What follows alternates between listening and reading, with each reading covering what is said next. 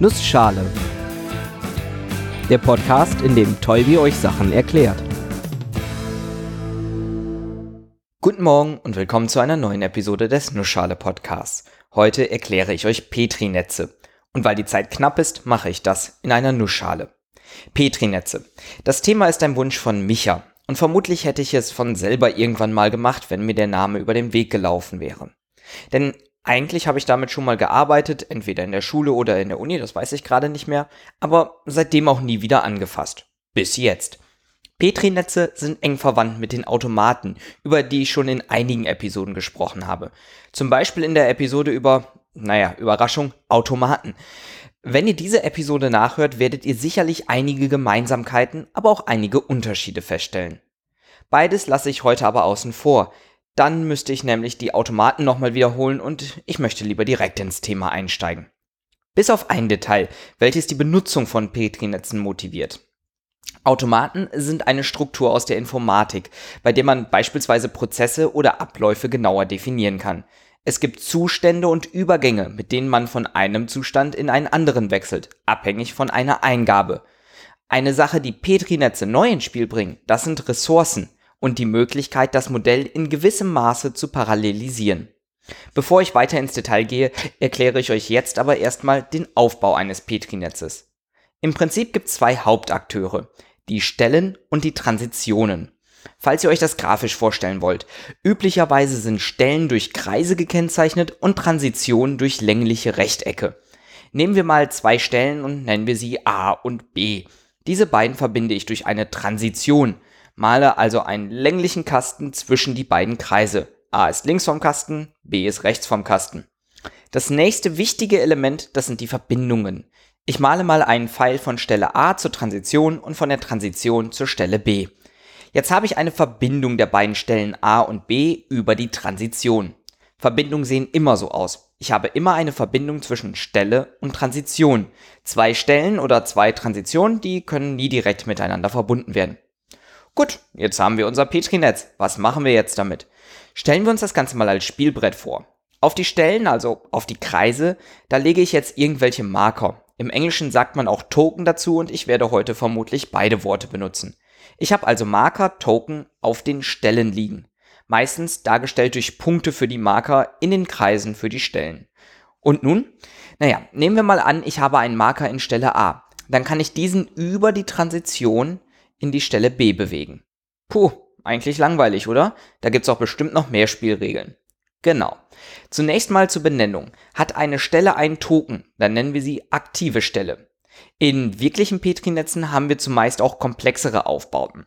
Dann kann es zum Beispiel mehrere Stellen geben, die wie Stelle A einen Eingang zu einer Transition bilden. Nur wenn alle Eingänge einer Transition aktive Stellen sind, also einen Token beinhalten, kann die Transition geschaltet werden. Schalten bedeutet, ich nehme einen Token aus jeder Eingangsstelle, die ja alle aktiv sind und deshalb auch einen Token haben, und gebe jeder Ausgangsstelle einen Token. Gar nicht so kompliziert, oder? Und eigentlich haben wir damit auch fast alles beschrieben, was man über Petri-Netze wissen muss. Natürlich kann man das Ganze auch noch mathematisch ausdrücken. Das Netz selber wird durch drei Mengen beschrieben, die Menge der Stellen, die Menge der Transition und die Menge der Übergänge zwischen Stellen und Transitionen. Und für eine vollständige Beschreibung braucht man auch noch die Ausgangsmarkierung.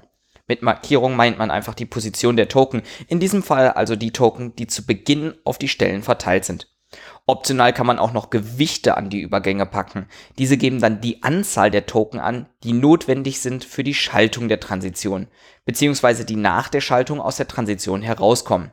Steht am Pfeil A zur Transition im vorherigen Beispiel also das Gewicht 2 und am Fall von der Transition zur Stelle B eine 3, dann müssten in Stelle A zwei Token liegen, damit die Transition geschaltet werden kann und wird sie geschaltet, dann sind danach in Stelle B drei Token. Damit kommen wir also auf fünf Mengen. Stellen, Transition, Übergänge, Gewichte, Anfangsmarkierung. Damit haben wir schon eine vollständige mathematische Beschreibung, mit der man allerhand Gedöns berechnen kann. Schauen wir uns mal an, welche Arten von Fragen dabei herauskommen können. Im Vergleich zu normalen Automaten haben wir hier Token. Diese können beispielsweise für die Simulation bestimmter Ressourcen genutzt werden. Simples Beispiel. Wir haben die Stellen Rad, Gangschaltung, Pedale, Rahmen und Fahrrad. Dann könnten wir eine Transition haben, die wir Fertigung nennen, die als Eingangsstellen Rad mit Gewicht 2, Gangschaltung, Pedale und Rahmen hat und als Ausgang Fahrrad. Eine aktive Stelle, also eine Stelle mit Marker, bedeutet, dass wir diese Ressource vorliegen haben. Die Anzahl an Token gibt an, wie viele wir haben. Schalten wir die Transition, ist das der Fertigungsprozess eines Fahrrades. Man könnte jetzt auch noch weitere Stellen an die Transition heranpacken, beispielsweise Schraubenzieher. Schraubenzieher könnte sowohl Eingang als auch Ausgang sein. Für die Fertigung des Fahrrades wird der Schraubenzieher benötigt. Ist es fertig zusammengebaut, ist der Schraubenzieher wieder frei. Jetzt kann man das Ganze noch komplexer machen und beispielsweise mehrere Typen von Reifen und mehrere Typen von Fahrrädern simulieren. Manche Ressourcen werden von beiden Fahrradtypen benötigt, andere nur von einem. Es kann nun also vorkommen, dass man die Wahl hat. Baue ich ein Fahrrad von Typ 1 oder von Typ 2? Welche der beiden Transitionen soll ich schalten? Die Möglichkeit von solchen Transitionen macht Petri-Netze zu etwas nicht deterministischen. Es ist nicht von Anfang an klar, was passiert. Entweder kann man selber auswählen oder zufällig eine der möglichen Transitionen wählen.